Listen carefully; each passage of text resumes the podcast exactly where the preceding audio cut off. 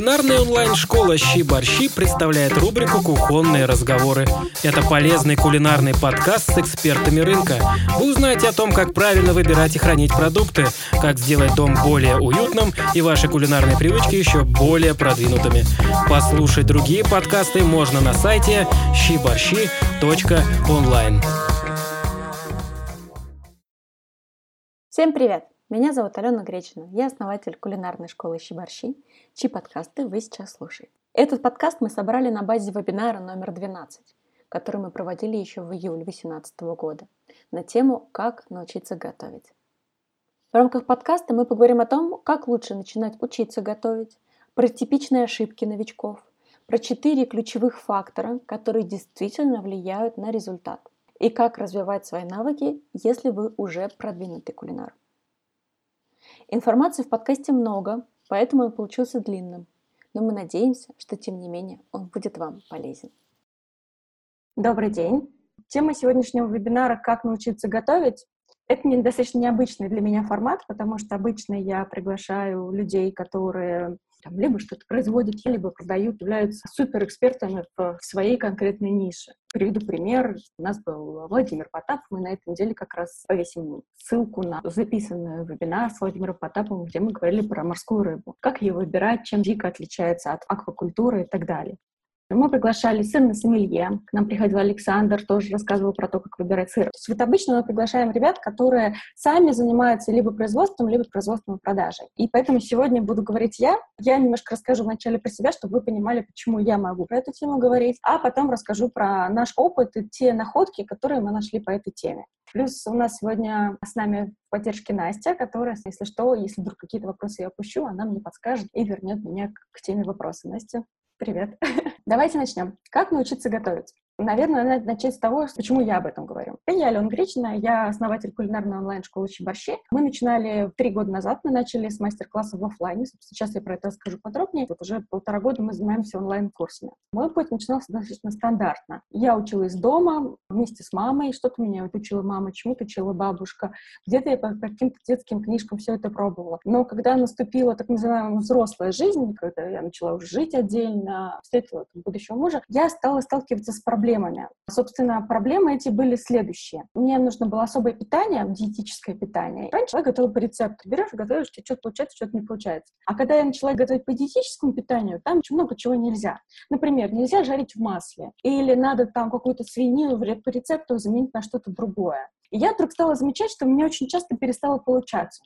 Ну, или получалось что-то невкусное, невыразительное, а тратила я времени на это очень много. Мне просто было обидно. Я трачу по 3-4 часа в день на то, чтобы приготовить на 4 дня всего сложного, полезного, а при этом результат, мне жалко времени было на то, что я должна тратить на вот это. Так я пришла к пониманию того, что что-то не так, и такой момент был а, прямо перед тем, как я начала активный поиск, я готовила томатный суп овощной. Он был из томатов, с фасолью и чем-то еще. Я его готовила первый раз, получился вкусный, клевый суп, мне очень понравился буквально там полторы недели спустя я готовила тот же самый суп. Единственное, что я не прям по рецепту, а вот условно то, что я запомнила действие, я их пыталась повторить. И у меня он уже не получился. У меня фасоль не отварилась хотя по времени, и готовила все то же самое. Тогда у меня возник вопрос. Очевидно, что я что-то поменяла, и сама не понимаю, что. И поэтому у меня получился другой результат. С этим вопросом я пошла сначала на кулинарные мастер-классы. Я ходила, я не знаю, сколько это уместно, чтобы называть конкурентов, которые... То есть, ну, это честно, это мой честный опыт. Я ходила в школу гастронома, друзья ходили на кулинарион, мне друзья ходили в школу Высоцкой и еще куда-то. И суть не в этом. Я походила в основные школы, кулинарные мастер-классы, которые были тогда. Это был 14 год. Это мой опыт. Может быть, где-то сейчас есть какие-то другие мастер-классы. Я поняла, что многие мастер-классы — это развлечение, это не обучение. Ты приходишь, ты готовишь. Но, во-первых, очень мало школ, которые дают возможность тебе самому готовить. Очень часто вообще происходит. Ты готовишь салат, например, кто-то готовит птицу, кто-то еще десерт. Это прикольно, это какое-то общее действие, но это не про обучение.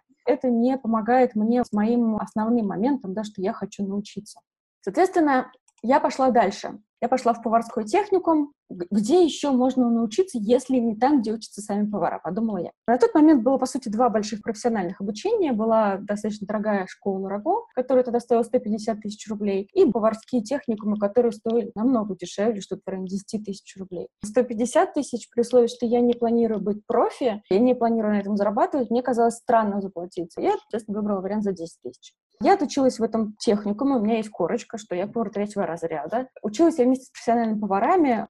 Это был интересный опыт, но я там мало чему научилась потому что там история строится таким образом. Теория читается текстом из Word, и при этом это не история того, что она действительно какая-то адаптированная. А практика очень была странная. Ну, из серии мы готовили профитроли, которые суперпрофессионалам вообще было неинтересно, или какой-нибудь курник, на который я смотрела, думала, боже, я никогда в жизни это готовить не буду. Это был клевый опыт, интересный опыт, но это мне не помогло ответить на мой вопрос, что ж тогда я сделала не так с этим супом, и почему мои чечевичные котлеты развалились. Я с таким странным путем пришла к тому, что мы начали делать кулинарную школу. Эта история которое случилось в августе 2015 года, провели первое живое мероприятие. И с тех пор э, мы там два года проводили живые мероприятия. И сейчас уже целый год мы только в онлайн-формате. Пройдя все эти вехи, да, я наработала некий опыт и поняла, как это стоит делать. То есть вот сейчас кулинарную школу я создаю идеальной. В моем понимании я создаю то, как бы я хотела, чтобы меня когда-то научили. Сейчас я расскажу, что я такого нашла, почему мне кажется, что это важно. В кулинарную школу пойдете, дома вы будете заниматься. Это совершенно не важно. Главное, что вот есть вещи, которые важно уяснить себе на старте, то, что мне не не рассказали. Ни мамы, ни бабушки, ни курсы, ни техникум. И то, что я, к сожалению, смогла только в процессе создания школы узнать.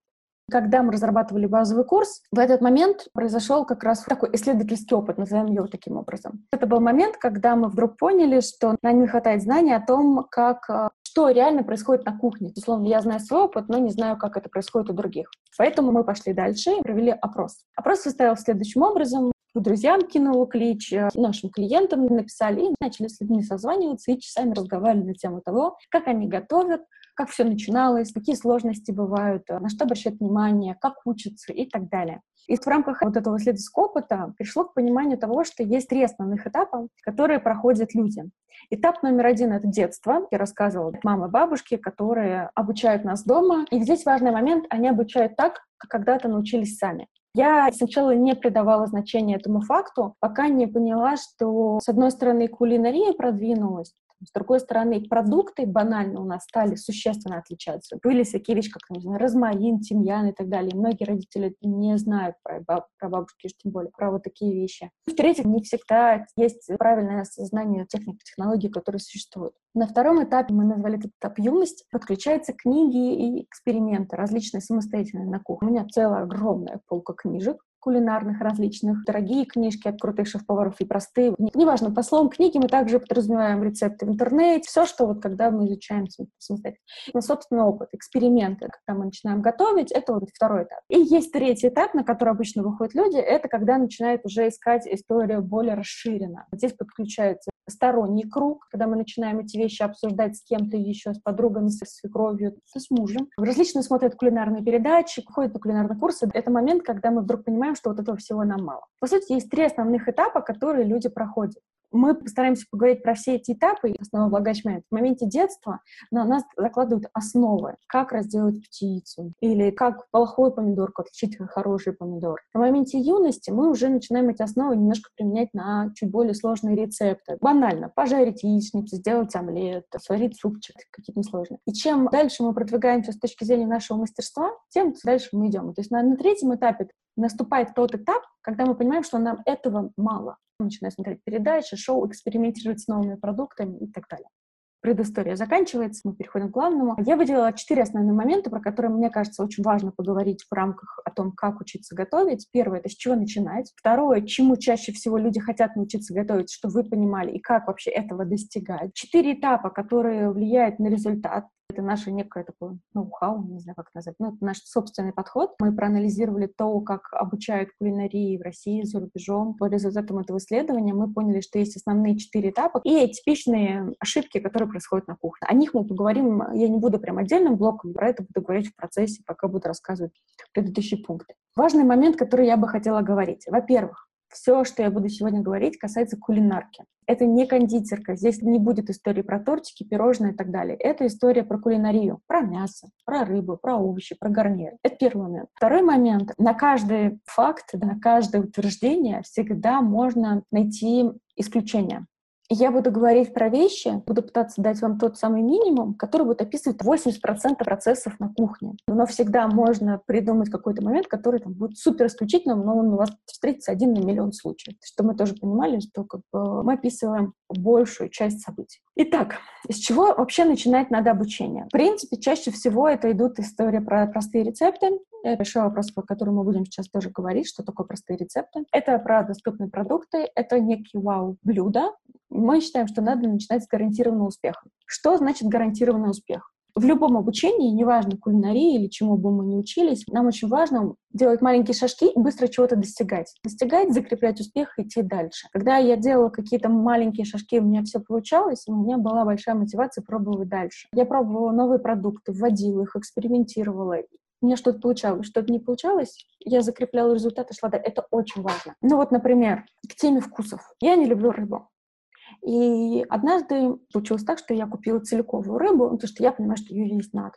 Рыба — это полезно. Надо разнообразить свое меню. Я купила целиковую рыбу, думаю, часть запеку, часть засолю, и вот у меня осталась после разделки голова. Я пошла и сварила из головы бульон, после чего решила, что ну, рыбный бульон сварила, молодец, сварила рыбный суп. Сварила, села возле тарелки, поняла, что, боже мой, я же ненавижу рыбный суп. Это на самом деле смешная история про то, как можно забыть о том, что ты не любишь рыбу и ненавидишь рыбный суп. Но это история про то, что, с одной стороны, у меня был успех в том, что у меня этот рыбный суп получился, с другой стороны, я для себя еще раз прошла этот опыт, что я не люблю все-таки рыбу. Очень важно, у нас есть очень много установок из детства, что мы что-то не любим. Я не люблю печень, я не люблю рыбу, рис невкусно, плов — это фу, фу, не знаю, какие еще там чаще всего. Свинина, у нее специфический вкус, а субпродукты, очень часто у людей бывает отторжение. Вот в этом моменте, когда вы в какое-то направление двинетесь, очень важно вот эти вот границы для себя расширять и не бояться пробовать. То, что вы помните, что в детстве вы не любили печень, совершенно не значит, что вы, вам не понравится бестроганов из печени. Или же если вы приготовите, возможно, паштет из печени, вы просто поймете, боже мой, почему я не ела это раньше. Я вам могу сказать, что очень часто именно в офлайн мастер-классах мы замечали вот такие открытия. Люди приходили говорили, я что-то не люблю, но окей, я сегодня это приготовлю. И в конце они говорили, я не понимаю, почему я не делала это раньше. Было далеко не раз, не два, не три. Эта готовность к экспериментам должна быть с самого начала. Это очень важно. Хотя бы попробовать и понять для себя, мое или это не мое. Если уж возвращается к теме гарантированного успеха, здесь важно выбирать несложные рецепты. Что значит несложные? Несложные — это идеально это одноступенчатые. Это рецепты, в которых у вас всего одно действие. Сейчас мы, когда дойдем до различных техник, мы поговорим как раз про то, сколько действий бывает в рецепте. Например, отварить, подать к столу, пожарить, подать к столу. Это простые рецепты. Простые с точки зрения того, что у вас есть одно всего лишь действие, это значит, что если вы ошибаетесь даже в чем-то, вы ошибаетесь в этом конкретном действии. Когда много этапов проходите, вы можете не понять, что из этого произошло не так. Если вы не понимаете, что произошло не так, непонятно, как это потом менять. В кулинарии важно быть готовым к тому, что может не получиться, если у вас не получилось, это нормально. Это нормально, что у вас нарезка первое время пойдет тяжело. Это нормально, что вы можете где-то не досаливать и пересаливать. Повара профессиональные, одни и те же блюда готовят. И у него, к тому же, есть отработанная рецептура. Неудивительно, что у него все получается. Но даже у таких поваров иногда бывают косяки. Они выкидывают и переготавливают. Ассортимент блюд, он меняется. Вы, например, сегодня приготовили, запекли курицу, а завтра потушили говядину. И вы к этой тушеной говядине можете в следующий раз вернуться только через месяц. Поэтому это нормально, что у вас может что-то пойти не так. Другой вопрос, что это ненормально, если у вас постоянно что-то идет не так. Здесь надо разбираться, понимать, в каких вещах вы что-то упускаете, и что самое главное для вас, что не. Про гарантированный успех поговорили, это желательно начинать с несложных блюд, и желательно начинать с того, что вам, с одной стороны, максимально знакомо, а с другой стороны, не надо бояться экспериментов и не надо бояться того, что может не получиться. Если не получается, это тоже нормально. Главное для себя вынести правильный урок и идти дальше. Что чаще всего люди хотят научиться готовить? Мы выделили четыре основные этапа. Первый этап — это научиться готовить быстро. Что значит научиться готовить быстро? Здесь, на самом деле, есть два направления, которые существуют. Можно учиться готовить быстро, ну, например, быстро пожарить, быстро сделать пасту соусом каким-то. Быстро — это значит, что от момента, когда вы начали готовить, до момента, когда вы подали блюдо, у вас прошло совсем немного времени, где-то там до 20-30 минут.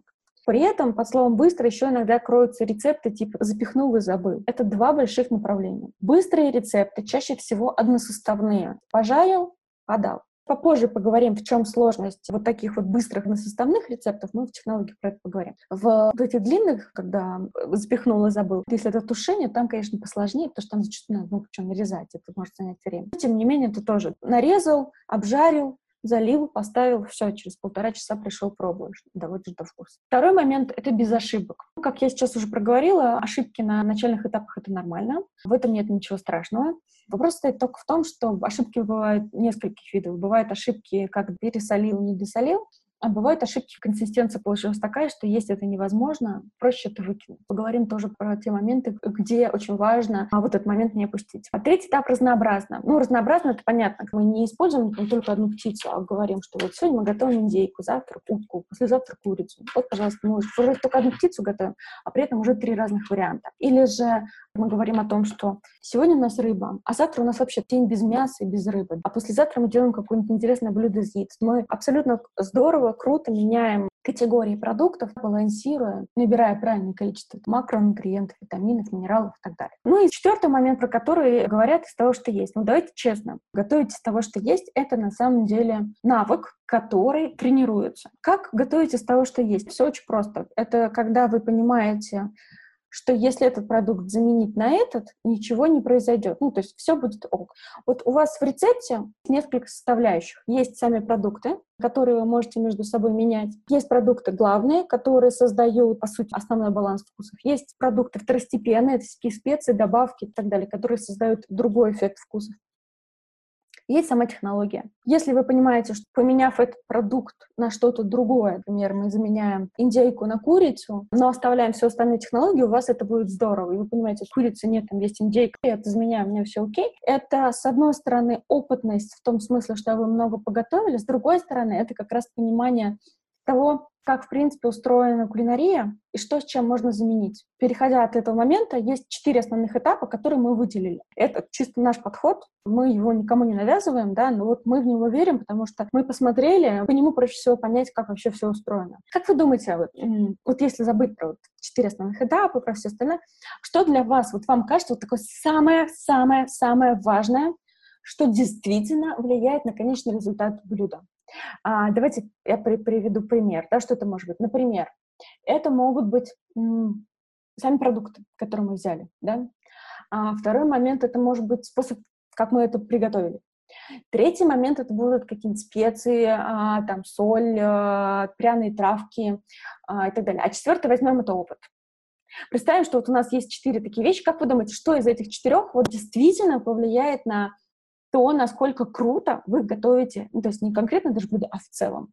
Вот мне прям даже интересно, как вы оцените, а, вот если из четырех так я перечислю, первое это были продукты, второй способ приготовления, третье, я говорила, специи, пряности, травки, а четвертое это опыт. Так, посмотрим, посмотрим, будет ли ответ. Да, Анастасия, я рада, я рада, что лучше стало. Так, ну пока вы отвечаете, я попозже загляну, а сейчас пойду дальше тогда. Это, конечно, мне жутко интересно знать, как вы считаете. Так, ну, пока я начну с основного этапа. Так, качество продуктов. Вот Татьяна пишет, что качество продуктов. Вот мне сейчас выбор продуктов как раз выскочил, так что посмотрим. Так, хорошо, Татьяна, отлично. А, посмотрим, кто что еще ответит. Переходим к четырем основным этапам приготовления еды.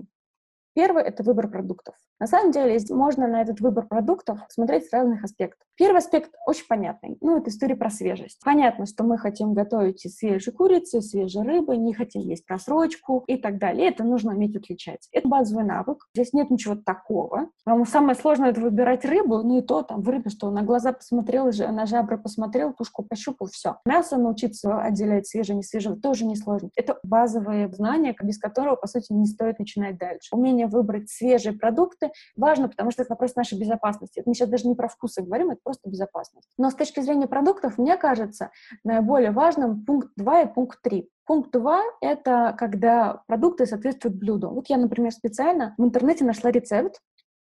Это типа биф бургуньон или говядина по-бургундски, это говядина, тушеная в красном вине. Смотрите, автор рецепта предлагает для этого говядину без жилок. У меня вопрос к автору рецепта, а почему без жилок-то? Она же будет тушиться. В жилках на самом деле содержится много экстрактивных вот этих веществ, которые будут выходить и будут создавать и вкус блюду, и вот эту насыщенность этому соусу. Я не понимаю, чем вот человек, говядина без жилок, вот если бы он написал говядина без э, жирка, она было бы понятно. Потому что жир в данном случае, вытапливаясь, создает лишнюю жирность для блюда, которое само по себе и так достаточно многосоставное. Но вопрос здесь состоит, а что такое говядина? Вот вы как на рынок идете, дайте мне, пожалуйста, говядину без жилок, но они вам могут вырезку дать, достаточно дорогую. Она от тысячи рублей за килограмм идет на рынке. Очевидно, что это могут быть не очень дорогие кусочки отруби, типа бедро, лопатка и так далее, которые вполне подойдут для длительной термообработки. Но при этом эти куски совершенно нельзя жарить, потому что если вы пожарите, у вас получится такой слабо прожевывающийся кусок. Или же, например, здесь какое-нибудь супер-супер нежное рыбное филе. Его будет сложно пожарить или потушить как-то, потому что оно нежное, оно будет у вас разваливаться. Нужно всегда думать, если в вопросах мяса, птицы, рыбы, это вообще очень критично разбираться в том, какие типы продуктов вы кладете в какие блюда. Что можно жарить, что можно тушить и что можно запекать. С овощами по-другому, там можно, по сути, все всегда, вопрос во времени закладки. Поэтому с точки зрения первого этапа, когда мы говорим про выбор продуктов, очень важно понимать, как ваши продукты соответствуют блюду и соответствуют тому времени, которое вы для себя заложили готовить. И третий момент — это когда продукты формируют вкус. На самом деле, это тоже было такое наше внутреннее открытие, которое почему-то никто не говорит, или говорят, но очень мало и тихо, про то, что по сути, у нас есть способы приготовления, где мы минимально используем дополнительный вкус. Например, жарко. Вы берете кусок куриной грудки, пожарили быстренько, может, какие-то специи. В лучшем случае вы вымочили в чем-то каком-то маринаде. Идеальный пример — стейки. Вы берете стейк, его без какого-либо маринада обжарили и едите. В таких способах приготовления сам вкус продукта будет превалировать в конечном вкусе самого блюда. Если вы взяли изначально мясо для стейков хорошего качества, я очень люблю зернового вот корма, это Black там есть ярко выраженный мясной вкус. Вы на стейке получите ярко выраженный мясной вкус. А если вы возьмете травяную говядину и, например, будете долго тушить, добавить туда вино и так далее, у вас получится уже не вкус говядины, у вас получится вкус говядины с вином, обычно еще муку добавляют, да, вот такой мучнисто-винный говяжий вкус. Это будет другой вкус продукта. Почему это важно? Если вы берете, например, курицу, например, фермерскую курицу, у которой вот этот специфический запах, прям вот этого курятины пахнет, да, это прекрасная курица. Ее нужно готовить способами, в которых вкус самого блюда минимально скрывается добавками. А если же вы берете какой-нибудь из магазина синего цвета то там, будем откровенны, вкус там сильно не очень. Как нам этот вкус скрыть? Если вы его прям вот так вот отварите или пожарите, или потушите с минимальным добавлением дополнительных ингредиентов, запечете, неважно, у вас на выходе будет точно такой же вкус не очень. Вот для таких продуктов, в которых изначальный вкус продукта вам не очень нравится, для таких продуктов очень важно добавлять дополнительные вкусы, чтобы основной вкус продуктов скрывать. Моя основная мысль такая. Есть основной вкус блюда, который задают основные продукты чаще всего. Если вы понимаете, что вам не очень нравится вкус основного продукта, тогда вам нужно усилить вкус дополнительных продуктов. Пример. Берем куриную грудку, к ней добавляем кокосовое масло и карри, и у вас получается потрясающе вкусное блюдо, потому что карри с кокосовым маслом перебьет вкус основного блюда в виде куриной грудки чтобы готовить без рецептов, чтобы потом готовить из того, что есть в холодильнике, вы должны про это думать. Какие у меня продукты, Хочу ли я, чтобы у вас вкус на выходе был таким, как этот продукт, чтобы его вкус звучал условно в основном блюде? Хочу, окей, значит, добавляем минимум остальных ингредиентов. Не хочу, тоже хорошо. Думаю на тему того, чем тогда этот вкус перебивается, так, чтобы я его чувствовала минимально. Пункт два — это подготовка продуктов. Здесь тоже есть несколько этапов. Этап первый — это нарезка, разделка, зачистка. Где-то это важно, где-то это не важно. Приведу пример с говядиной. С говядиной это самое важное, чему там нужно научиться, это двум вещам. Первое — это научиться выбирать, второе — это научиться делать зачистку. Потому что, например, вы собираетесь запечь какой-нибудь кусок говядины, и вам нужно его правильно разделать, убрав остатки мышц, чтобы в процессе запекания у вас она не стягивала основной кусок, и ваш кусок был более мягкий. Соответственно, а разделка, зачистка мяса для того, чтобы потом правильно его связать и запечь, это очень важный навык. Это несложно, опять-таки, просто не сложнее, чем курицу разделать. Но ему нужно научиться в самом начале. Второй момент — это подготовка в виде разморозки, заморозки и достать нужный момент. Это тоже все просто. Заморозкой Понятно? Это как бы история про то, как хранить, и вообще, в принципе, как хранить продукты дома. Если вы принесли свежие продукты, чтобы они у вас до момента, пока вы будете готовить, спокойно сохранились. Разморозка тоже все понятно. Многие любят замораживать. Я лично очень люблю замораживать продукты и готовые, и свежие. Мне так проще иметь большое количество продуктов дома и не беспокоиться о сроке хранения, что мне нужно там сегодня что-то срочно готовить. Но в этом случае я должна всегда за сутки думать о том, что, окей, если я завтра хочу приготовить эту рыбу, сегодня с вечера мне нужно ее достать из морозилки. Достать в нужный момент — это история больше про жарку. Это когда мы жарим, нам очень важно жарить продукты комнатной температуры. Поэтому, когда собираемся готовить, мы думаем, окей, я буду через 30 минут готовить, пора доставать мясо для того, чтобы оно начало согреваться. Третий момент в подготовке продуктов тоже важный. Это работа с солью и с маринадами. Я думаю, что вы многие слышали про такой момент эффект, осмос. Это когда вы, например, солите мясо, и у вас через какое-то время из мяса начинает выходить жидкость. Собственно, по этой причине считается, что мясо лучше солить либо в процессе жарки, либо после жарки, потому что жидкость не происходит.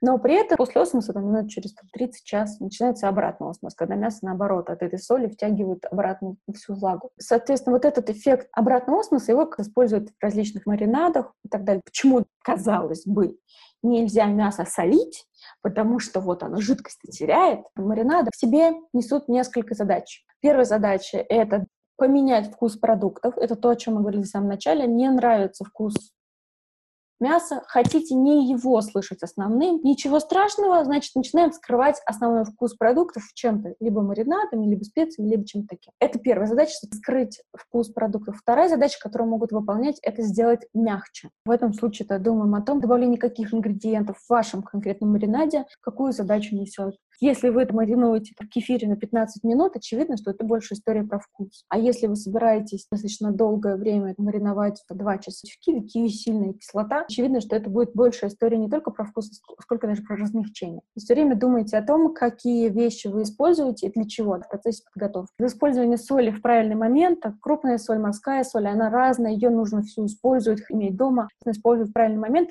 и засолка. Она помогает как с точки зрения самих продуктов, например, курица вообще большие птицы. Очень часто советуют делать соляные растворы, в них вымачивать большую птицу для того, чтобы она равномерно просаливалась и не получалось, знаете, когда вы там, вы там запекаете курицу, у вас сверху соленая корочка, а внутри вообще не соленое мясо. Различные варианты вот таких соляных растворов, они помогают решить вопрос. И, в принципе, засолка еще очень часто помогает решить вопрос более длительного хранения продуктов, да того же мяса, кстати. И маринады тоже помогают хранить дольше. Про выбор продуктов, подготовки продуктов все.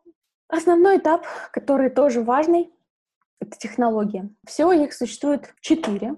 Они вам все знакомы. Здесь на какую-то Америку мы вам не откроем. Варки. Под технологией, мы это называем техниками, мы выделяем пять основных направлений. Варка до готовности, ну это понятно, когда вы хотите мясо для салата отварить. Варка бульонов, тоже понятно, да, когда вы собираетесь сварить бульон, технология принципиально отличается от варки до готовности. Бережная варка — это способ варки, когда вы варите очень нежные вещи, например, куриную грудку, филе белой рыбы. Такое очень нежное, это обычно варки становится сухим. Припускание — это такой способ полуварки на пару, История, когда вы припускаете продукт в очень малом количестве жидкости, по сути, делаете так, что продукт в жидкость не опускается. Мы припускали форель. Делали подушку из трав, форель лежала на подушке из трав, и испаряющаяся влага под крышкой, как эффект пароварки, создавала и доготавливала нашу форель. И бланширование. В самом начале, помните, мы говорили, что люди хотят научиться готовить быстро, без ошибок, разнообразно из того, что есть. Варка до готовности — это быстро. Закинул, забыл. Варку бульонов — это быстро, потому что ты один раз это сделал, дальше он у тебя варится. Это то, что мы говорили, есть разное быстро, да, то есть ты его закинул, забыл, ну, окей, там пенку в самом начале снял. А потом он два часа спокойно варится без твоего участия. Здесь что важно, мы об этом говорили с Олесей, у нас был вебинар про заготовки. В таких долго играющих блюдах важно всегда их готовить впрок. Если вдруг вы для себя понимаете, что вы не из тех людей, кто может есть на следующий день повторно еду, и при этом вам вообще прийти история замораживания еды, то это вообще не ваш способ. Просто не тратьте на это время. Проще выбрать для себя какие-то другие способы. Я, например, спокойно отношусь и к замораживанию, и к тому, чтобы есть несколько дней одно и то же, Поэтому я, например, люблю такие долгие блюда. Варка бульона, чем хорошо, вы можете сразу сварить большую чан, литров 5, по пакетикам расфасовать, заморозить и все И, по сути, на достаточно долгое время вы для себя решили вопрос с бульонами, вы в любой момент достаете, варите суп, неважно, чтобы вы не собрались гарнир очень вкусно с бульонами делать и так далее. Бережная варка — это тоже очень быстрый способ, он хорошо подходит для тех, кто как раз хочет научиться готовить быстро и без ошибок. Припускание — более геморройный способ, честно, потому что за ним нужно приглядывать, смотреть, стоять, не пропустить тоже момент. Бланширование — сложный способ, потому что он чаще всего используется в сложносоставных рецептах. Чаще всего после бланширования идет обжарка или запекание. Это чаще всего этап в многосоставном блюде. Но мне лично бланширование как техника безумно нравится, потому что если вдруг вы понимаете, что в вашем рационе очень мало овощей, или же вы готовите салаты уровня помидорка, огурец, зелень, все, и вы понимаете, что как бы хочется есть больше овощей, а больше вот этого придумать сложно. Или какие-то начинаются салаты сложные, типа «Цезарь». Все круто, конечно, но готовить регулярно дома «Цезарь», причем такого вот именно, чтобы и соус самому, и сухарики самому, это достаточно сложно. При этом хочется иметь разнообразное питание и хочется есть много овощей. Если у вас стоит проблема, вам надо изучить бланширование. Это супер техника, которая позволяет очень быстро ввести в свой рацион салаты, которые состоят из фасоли, салаты из морков. То, что достаточно жесткое, грубое, если вы берете свежими эти продукты, вы быстренько бланшируете, заправляете нужной заправочкой, которая вам понравится, изучаете 5-10 видов заправок, не так много, таких базовых основных. Все, и у вас пошло дальше вот вы начинаете миксовать. Сегодня бланшировали брокколи с морковкой и сделали соус на основе йогурта. А завтра вы фасоль, например, взяли, огурец добавили, и у вас получился новый салат. И для этого подали кунжутное масло соевым соусом, смешали, у вас получилось в азиатском стиле соус. Я могу сказать, это прям the best. Точно нужно изучить, если вы любите готовить, если вам хочется питаться более правильно и много овощей есть, и при этом не всегда дорогих овощей. Из тех же самых продуктов, не делая ничего сложного, вы научитесь просто готовить больше. Переходим к жарке. В жарке мы выделили много направлений. Можно так делить, можно не делить. Есть классическая жарка. Все очень просто. Положили, пожарили. Да, там нужно сковородку разогреть. Да, все. Есть определенные условности, которые нужно соблюдать. Это все понятно. Это нужно в любом способе. Но вот есть классическая жарка. Есть жарка методом Гардля Маге. Это когда нужно постоянно переворачивать. Существует теория, что мясо не запечатывается внутри, а что нужно постоянно менять, чтобы температура сверху и снизу была одинаковая. Третий способ — это жарка с раскрытием бабочки для того, чтобы уменьшать толщину продукта, который вы готовите. Жарко на гриле, жарко во фритюре, жарко с добавлением соусов, крахмалов, у них есть небольшая особенность, и жарко в кляре панировки. Изучив вот эти вот основные направления, вы также закроете все вопросы жарки. Жарко основополагающее, потому что будете ли вы тушить потом, будете ли вы запекать. В любом случае, практически во всех способах в дальнейшем в жарке тушения запекания всегда используется первым этапом жарка. Тушение мы уже разложили на вот эти составляющие. У нас есть конструктор тушения. Когда вы делаете раз, два, три, четыре, получается тушение. Там есть еще дополнительная техника томления. Она немножечко отличается, и метод конфи. Метод конфи вообще очень мало кому дома нужен. Вы можете не изучать. Классическое тушение, по сути, он закрывает большую часть вопросов. Томление небольшими вещами отличается, но на самом деле не критично. И последняя технология, которую надо знать, это запекание. Запекание тоже все не сложно. Есть открытое, закрытое гратинирование. Гратинирование, по сути, это даже не запекание, это тоже промежуточный этап, когда вы создаете, по сути, цвет. Когда запекаете долго там, на какой-нибудь небольшой температуре, а в конце врубаете там на 10 минут помощнее, чтобы у вас появился цвет курочка. Вот и вот гратинирование. Открытое и закрытое, это тоже понятно. Есть история с э, закрытым, это в фольге, это в рукаве. Формы для запекания, они немножко между собой отличаются. У фольги создается эффект больше воздуха ходит, у рукава создается эффект скороварки. Когда у вас воздух не выходит, температура внутри намного выше. Есть незначительные нюансы, когда что используют. Если у вас мясо более жирное, его можно запекать, например, вообще открытым способом, потому что еще жира, который будет плавиться, он будет э, мясо обогащать и вкусом, и сделать его нежнее, поэтому ничего страшного не случится. А, например, супер сухой кусочек мяса, то лучше его запекать в рукаве. Или если вы запекаете с маринадом, лучше, конечно, запекать в рукаве, это будет более чистый процесс, потом меньше мыть. А это важно. Как показало наше исследование, самая основная проблема, почему люди не хотят готовить или чего они больше всего боятся в готовке, это мытья посуды. Следующий момент. 80% результата, который вы получите на кухне, зависит от вот этих первых трех этапов. Мы заметили, что многие люди считают, что какой-то вау-секрет кроется именно в специях. Что если они научатся работать со специями и с добавлением трав и так далее, то произойдет нечто волшебное на кухне, и у них все начнет получаться. Наш секрет очень прост. 80% результата зависит именно от того, что вы выбрали. Свежие, качественные продукты. Эти продукты соответствует тому способу приготовления, который вы для себя задумали. И этот способ приготовления вы выполнили верно. Это звучит просто и логично, но на самом деле нет. Здесь нужно, с одной стороны, хорошо разбираться в самих продуктах, что на куриной грудке очень легко показать как раз вот этот контраст. В куриной грудке нет соединительных тканей.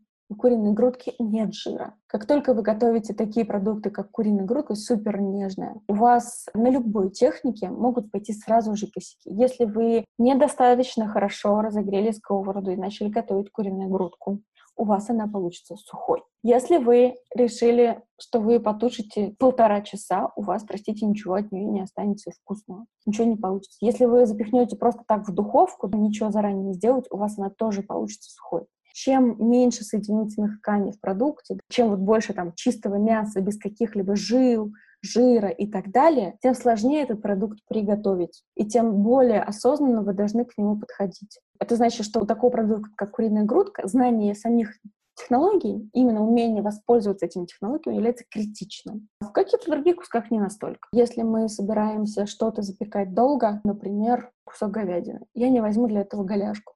Колешка — нижняя часть ноги у коровы. Это место, в котором она очень много работала. Если я буду этот кусок запекать, у меня получится что-то жесткое, не очень вкусное. Зато в голяшке очень много соединительных тканей, очень много вот этих жилок. В процессе тушения эти жилки будут подплавляться, из них будет выделяться коллаген, будут выделяться вещества, которые, с одной стороны, очень полезны для нас. Там, при переломах, вообще проблемах с суставами людям советуют есть там, тот же холодец. Голяшка — это та часть, которая чаще всего идет на холодец. С другой стороны, в ней содержится много вот этих мясных вкусов, которые создадут ваше блюдо, сделают его более насыщенным. Поэтому запекать голяшку я не пойду, Варить голяшку я пойду только, если я собираюсь из этого делать холодец, а на какой-нибудь для салата уж точно я это делать не буду. Зато я прекрасным образом иду и тушу ее. У меня получается очень-очень вкусное блюдо. Такое насыщенное, ближе к холодцу. Здесь уже важно подобрать пропорции.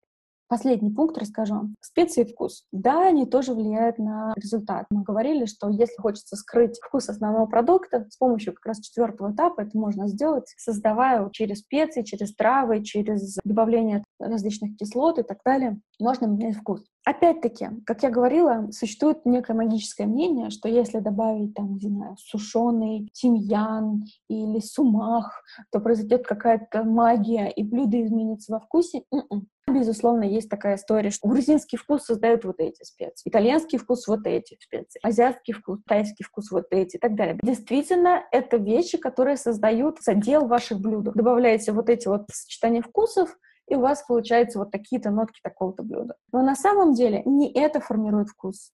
Треугольник вкуса. Есть три основных вкуса, которые мы испытываем. Это кислое, сладкое, соленое. И вот в этом треугольнике происходит, по сути, весь основной вкус вашего блюда. Кажется, ничего сложного. Расскажу вам наше открытие. Большая часть людей считают, что они не досаливают. Проблема стоит в том, что многие считают, что борщ у них не получается. Борщ — одно из таких сложных показательных блюд, потому что в борщ вы кладете одновременно томат, то есть кислое, вы кладете соль, и вы кладете сладость, то есть сахар. Борщ сложное и одновременно и самое интересное блюдо именно тем, что там происходит этот баланс вкуса. Если вы правильно положили количество соли, сладости и кислоты, у вас блюдо заиграет, у вас оно будет вкусным, насыщенным. Всю семью потом от кастрюли не оторвать.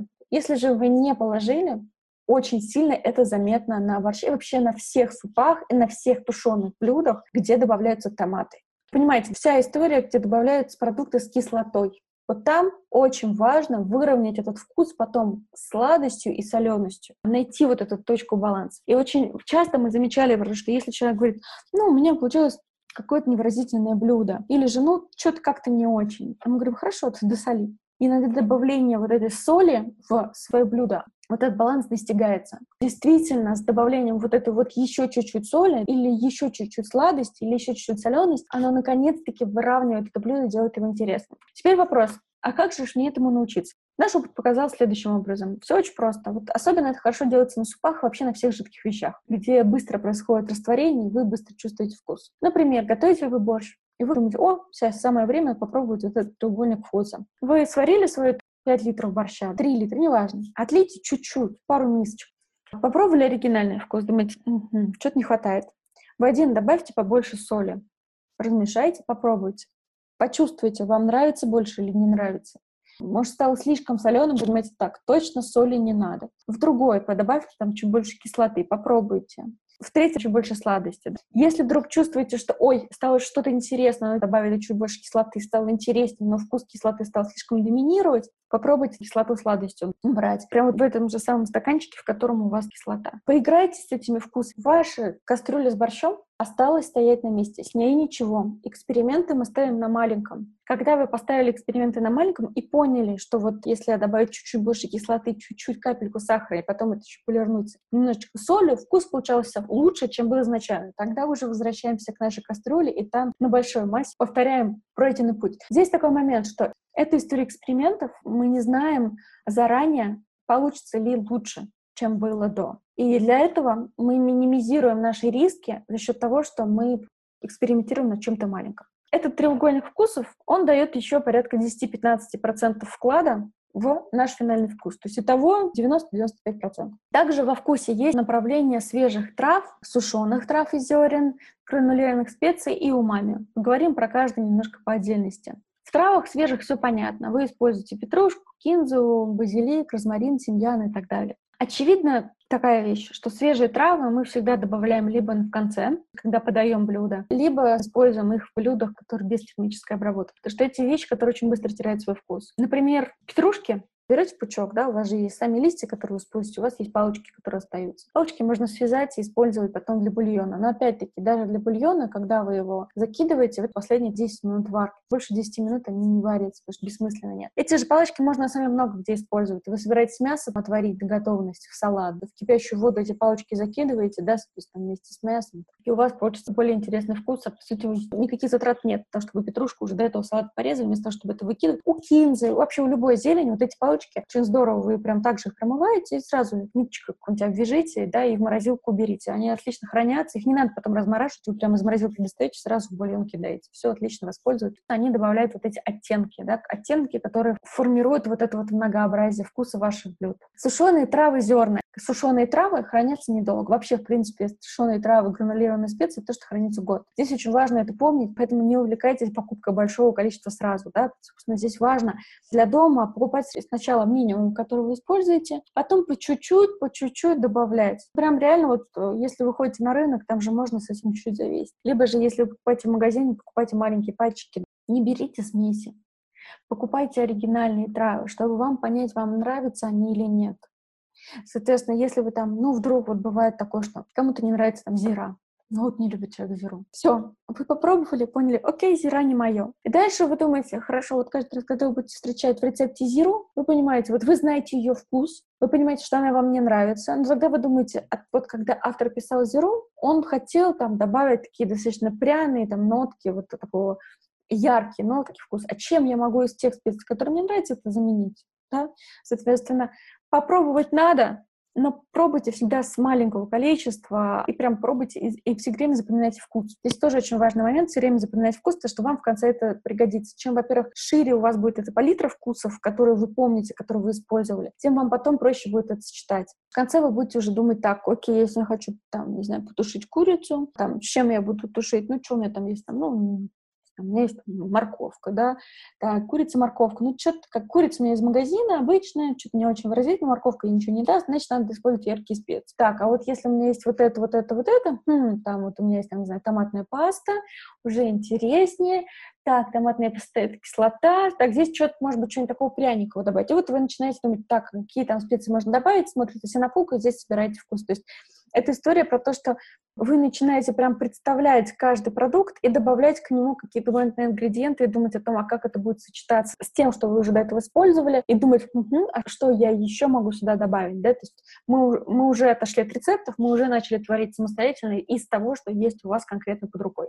Гранулированные специи, это понятно, это что-то типа куркумы, гранулированный чеснок, хмели, сунели. Опять-таки есть там тот же уцха, сунели, там зачастую продается зернами, да, хмели, сунели. Это же уже набор перетертых специй, соответственно, которые можно использовать. То, как я говорила, хранится маленькое количество времени, но, тем не менее, оно все это хранится. И есть четвертая вещь, это умами. Умами — это, на самом деле, еще один вкус, который был выведен в 60-х годах прошлого века в Японии. Это, на самом деле, вот есть кислое, соленое, сладкое — это то, что имеет выраженный вкус. Умами — это, по сути, усилитель вкуса, да, это то, что очень часто называют глутамат натрия. По сути, это натуральные компоненты, которые содержатся в абсолютно доступных, понятных нам вещах типа томатов, типа грибов, типа пармезана и так далее. Этого бояться не надо. Нужно просто помнить, что продукты с высоким содержанием умами, они усиляют вкус всего блюда. Почему, например, мы так любим продукты там типа пасты, например, если сделать какую-нибудь пасту с томатным соусом, подать ее с пармезаном, она будет волшебно вкусная, потому что там так, на секундочку помидоры изначально усилитель вкуса, пармезан усилитель вкуса, соответственно, это то, что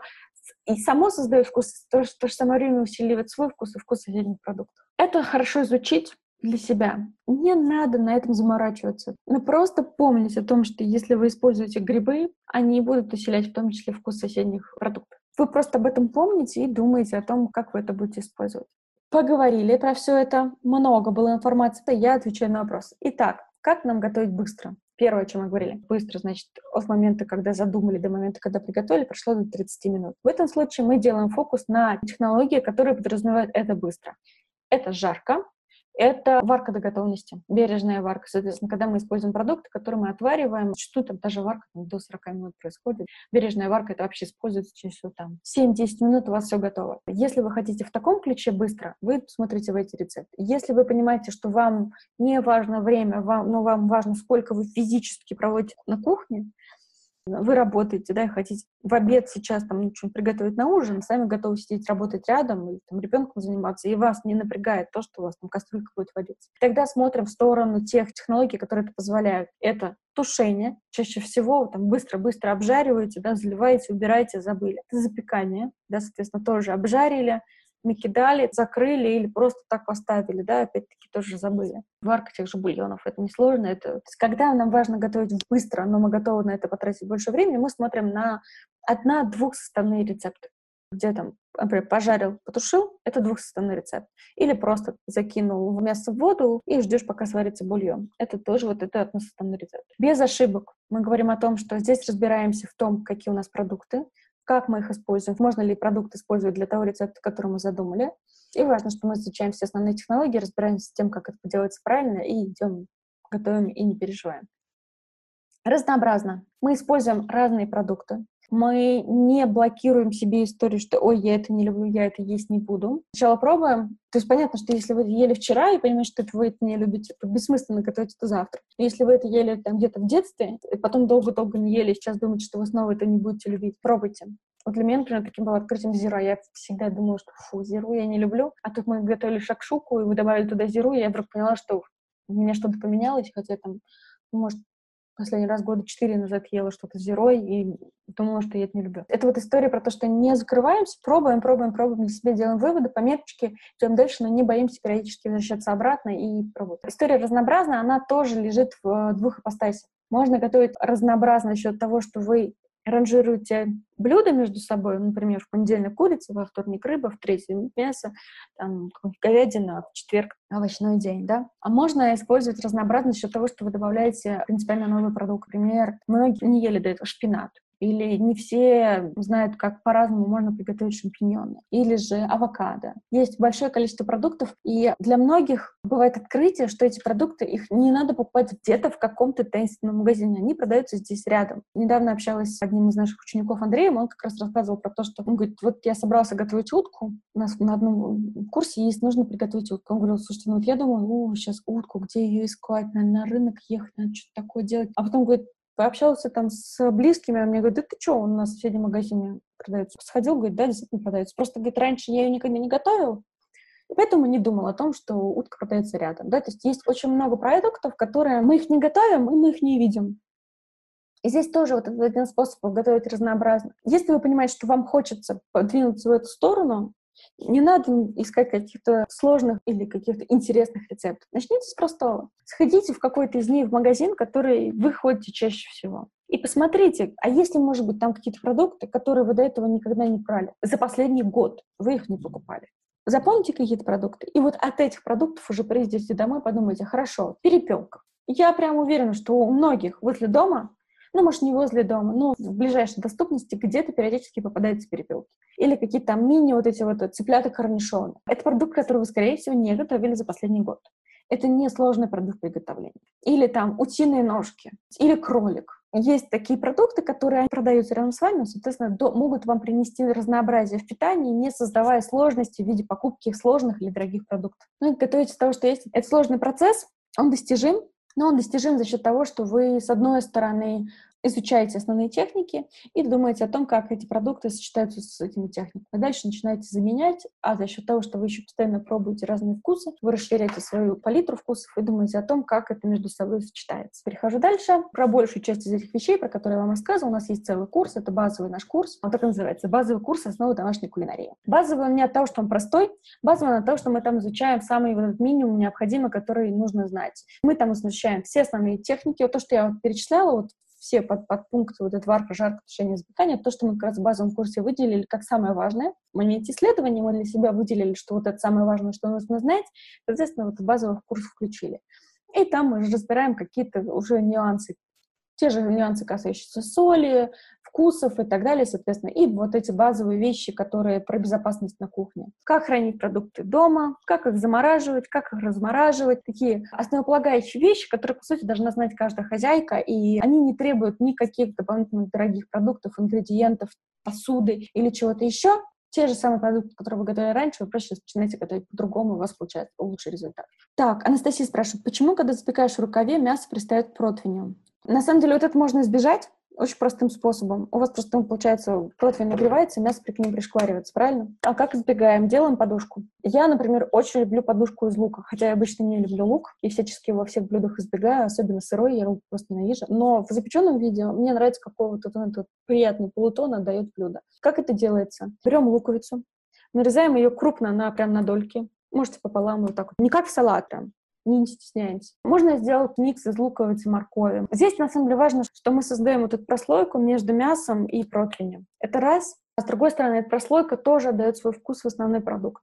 Это два. И третий момент, мы берем что-то недорогое. Ну, то есть лук, морковка — это самые дорогие корнеплоды, которые вообще есть. Они при этом хранят форму, они свой вкус отдают продукт. То есть Советую начать с этих простых вещей. Морковку тоже можно нарезать прям такими крупными кусочками. Нарезаем, берем, например, вот этот пакет для запекания, да, рукав. В него внутрь выкладываем все вот эту подушку и уже на эту подушку выкладываем мясо. Все, у вас мясо не пришкварится к рукаву, у вас этот вкус уйдет. Кстати, еще такой момент, вот этот соус, ну не соус, а сок. У вас мясо будет пока в процессе тушиться, оно у вас будет выпекать сок, вытекать вот этот сок из мяса.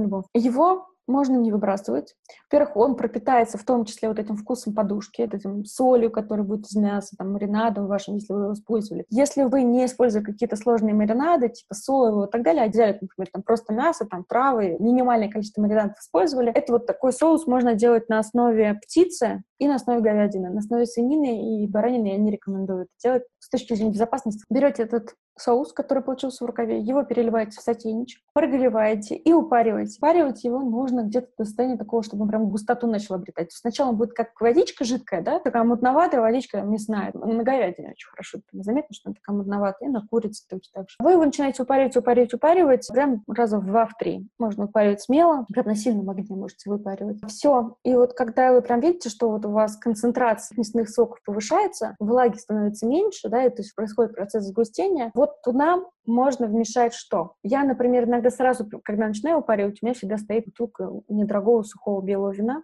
для этих дел. Соответственно, на говяжьем бульоне можно использовать красное сухое, на птице белое сухое. Выливаете это белое вино, ну или красное вино. Вместе все это выпариваете, выпариваете, выпариваете, все, у вас прошло загустение. Вы туда там горчицы ложку кидаете, ну там сколько нужно по вкусу посмотреть. Все это вместе замешиваете, можно желток еще добавить. На желток прям в самом конце, когда выключаете плиту, чтобы он не свернулся. И все это вместе быстро размешиваете. Потрясающий соус. Как вы понимаете, готовится он из ваших остатков мясных соков, готовится он из э, горчицы и там вино, которое есть. В принципе, можно и вина не добавлять. Несложные ингредиенты. Пока мясо уже достали, оно у вас лежит, остывает. Мясо нужно дать отдохнуть, дать там 7 минут. Вы быстренько этот соус сделали, все, вы уже мясо вот запеченное подали с этим соусом, получилось интересно. Да, а вот эта подушка в том числе вам уже помогла, потому что она и с одной стороны мясо не подгорело, а с другой стороны она свой вкус в жидкость отдала. Елена спрашивает, прекрасный совет про отливание в стаканчик. Этап делается в конце уже, когда блюдо готово. Да, все верно. Когда блюдо уже готово, вам кажется, что все хорошо, но хочется поэкспериментировать. Или вы вдруг чувствуете, что что-то не то, но не могу понять, что. Вот, вот в этот момент лучше всего все, отставьте суп, закройте крышку, уберите его, отлейте чуть-чуть и начните экспериментировать. Чтобы уже поняв в процессах эксперимента, можете ли вы чем-то улучшить его или нет, уже тогда вернуться к основному и доделать.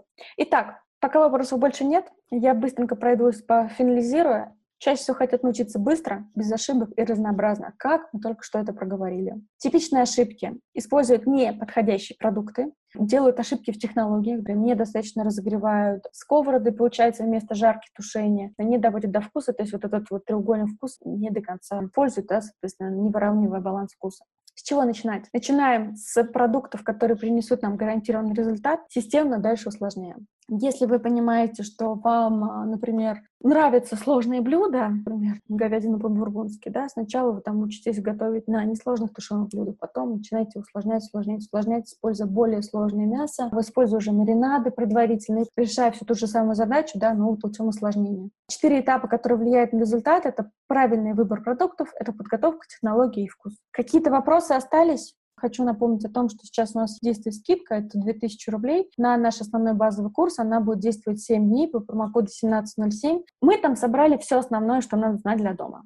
Это первое, что надо знать. Второй момент. Вы этот курс проходите вместе с профессиональным поваром. Наш шеф Владимир Анжеватов сейчас ведет все эти курсы сам, никому не отдает. Я ему говорю, Владимир, давай заберу. Он говорит, не-не-не. Я говорю, давайте другого кого-нибудь подмогу найду. Он говорит, пока нет. Так что вот точно на ближайшие несколько наборов Владимир сам еще будет вести. Дальше я надеюсь, что я сниму, это сниму. Вы пройдете путь не одни. Во-первых, с вами будет профессиональный повар, который поможет ответить на все вопросы. С другой стороны, с вами будут такие же единомышленники. У нас чатик в WhatsApp, где мы вместе обсуждаем срочные вопросы. У нас есть сайт, где мы, соответственно, менее срочные вопросы, в том числе обсуждаем. Вы видите не только свои вопросы, вы видите еще вопросы других и ответы на их вопросы. Это важно в каком случае? Если вдруг вы понимаете, что вы системно сталкиваетесь с какими-то ошибками, мам, бабушки, книжки, рецепты, кулинарное шоу вам не помогают, вы хотите понять, а что происходит не так, какие процессы вы там сейчас делаете не так, это вот для вас. Второй момент, если вы хотите очень быстро научиться готовить. Самому абсолютно реально научиться готовить. Но это время и готовность к экспериментам, в том числе неудачным, и готовность к тому, что, возможно, не всегда вы будете понимать, что пошло не так, вам придется копаться самому, разбираться и так далее. Хотите сократить это время? Пожалуйста, есть курсы. Не хотите? Пожалуйста, есть миллионы там, бесплатных рецептов. В том числе у нас есть блог, у нас есть наши вебинары, на которых мы очень много вещей раскрываем для того, чтобы вы, соответственно, могли изучить. Я пока останавливаюсь со своим рассказом и смотрю ваши вопросики. Скажите, пожалуйста, а есть ли разница между размораживанием микроволновки и обычным при комнатной температуре? Влияет ли это на продукт? Да, безусловно, разница есть. С размораживанием история какая? В целом, если вы берете качественно замороженный продукт, то есть там шоковая заморозка, экстренная заморозка и так далее, вы знаете, что этот продукт хранился качественно, то есть его не подвергали в процессе разморозки. В таких продуктах нет ничего страшного. Замороженное мясо брать можно. Оно будет чаще всего по качеству ничуть не хуже. Замороженную рыбу брать нужно. Почему? У нас есть прекрасный вебинар, бесплатный, вебинар называется «Ликбез по морской рыбе» с Владимиром Потаповым. Там мы как раз рассказываем, чем история с охлажденной морской рыбой является зачастую профанацией. Целом, в том, чтобы брать замороженные овощи, это прекрасные продукты в наших условиях зимой, когда у нас нет сезонных овощей. Не стесняемся, берем. Но здесь важно знать, что во всех замороженных овощах, во всех там замороженных продуктах, когда мы с ними работаем, здесь очень важно их правильно размораживать. Чем медленнее продукт размораживается, тем для него лучше. Тем меньше соков, тем меньше своего вкуса он теряет в процессе. Самое правильное, самое безопасное, самое полезное, рекомендованная нами разморозка происходит в холодильнике. Мы берем продукт из морозилки, переносим в нулевую камеру в холодильнике. Оставляем на сутки для продуктов условно где-то в районе кило-полутора они размораживаются за сутки. Все, что больше, размораживается двое суток. Все, что меньше, ну, там, например, там, то, что бывает, знаете, там, овощи какие-нибудь, там, 400 граммов, они вообще могут часов за 6-12 разморозиться. Вытаскиваем этот продукт за нужное количество времени и доготовим. Если вы его размораживаете в комнатной температуре или, не дай бог, в микроволновке, у вас происходит какой момент, что у вас происходит очень быстрое размораживание, продукт очень много теряет своих соков. У вас получается более сухое мясо, оно, может, знаете, иногда бывает такое, даже такое волокнистое, да, такое, и при этом жуешь, и думаешь, вообще как будто вкуса нет. Вот это вот чаще всего идет неправильная разморозка. Более жесткое, невкусное мясо, получается, там, рыба и так далее. Плюс важный момент, что с рыбой особенно опасно, что быстрее развивается бактерия. Соответственно, при таких способах разморозки это более опасно с точки зрения самого продукта. Как мы размораживаем? В первую очередь в холодильнике, Если ну вообще прям понимать, ну никак, ну прям очень, прям очень-очень-очень надо поесть размороженный продукт сегодня, как можно быстрее. Второй способ — закрываем плотно в пакет, завязываем и в холодную воду опускаем. Соответственно, чтобы за счет холодной воды чуть более комфортной температуры, то есть она же холодная, она же не ледяная при этом, да, она там все равно где-то там плюс 4, плюс 5 градусов размораживаем. Третьим местом стоит в комнате. Мы не советуем размораживать при комнатной температуре, но окей, хорошо, всяко бывает. И только самым-самым последним стоит микроволновка. То есть это самый нежелательный способ. Вы теряете на этом способе очень сильно в качестве того продукта, который вы будете готовить. То есть вы должны понимать, что это как бы самый рискованный способ. Так, я надеюсь, я ответила на этот вопрос. Смотрю вопросы дальше. Елена спрашивает, подскажите, из замороженных помидор и огурцов можно приготовить летний салат? Я, во-первых, наверное, не очень понимаю, что такое летний салат. То есть мы под словом летний салат что подразумеваем? А он такой же будет вкусный, как и свежих. Смотрите, во-первых, огурцы очень плохо переносят заморозку. Поэтому мы не советуем замораживать огурцы. Помидоры переносят заморозку терпимо. После разморозки помидоры в чистом виде нет, не будут. В соусе, да, отлично. Помидоры отлично переносят заморозку в соус. То есть если вы хотите, например, ну вот сейчас у нас пойдет вот это август-сентябрь, да, идеальный период, когда помидоры стоят очень-очень дешево, они, самое главное, они достигают пика своего вкуса. Не только в деньгах вопрос, вопрос еще в том, что, да, там зимой мы просто физически, у нас нет доступа к таким вкусным помидорам. Прекрасным образом можно делать соус базовый какой-нибудь, да, там классический базовый томатный соус делаем, замораживаем его, и он, он и потом зимой достаем, мы радуемся тому, что вы когда-то это сделали. Делать салаты из замороженных овощей, вот прям просто брать их и размораживать, не рекомендуем, он не будет таким же вкусным. Ну, очевидно, если вы возьмете свежий, вкусный, прекрасный помидор, он будет лучше, чем замороженный помидор. Даже, возможно, такой же свежий, прекрасно замороженный. Поэтому в этом смысле, да, про огурцы говорила, что неплохо приносит заморозку, поэтому не стоит. Скажите, пожалуйста, остались какие-то вопросы, на которые я не ответила? Так, ну, пока вы думаете, соответственно, с вопросами, я вам расскажу про новые вебинары, которые будут. У нас есть вот щеборщи онлайн слэш вебинарс. По сути, вот здесь мы всегда вывешиваем анонсы. Ближайшие у нас вебинары будут это «Чем ресторанные технологии отличаются от домашних?». Собственно, этот вебинар у нас проведет Владимир. Он расскажет о том, как вообще выстроен процесс на кухне профессиональный, как устроена профессиональная кухня, как они там готовят, как и чем реально оборудование в ресторанах отличается от домашнего и как это стоит учитывать для себя, как это использовать для дома. 20 августа я проведу новый вебинар «Минимум посуды на кухне», который должен быть. Мы здесь поговорим про кастрюльки, плошки, поварешки и не только про посуду эпизоду. Мы здесь постараемся осветить все вопросы, связанные с какими-то хитростями. Зачем нужна на кухне марля? Или зачем на кухне нужен термометр? Или кулинарная нить. То есть мы поговорим не только про посуду, мы поговорим даже больше про вот эти аксессуары, какие дополнительные вещи на кухне, которые, опять-таки, не стоят каких-то больших денег, которые легко купить, но они действительно выполняют большую функциональную роль.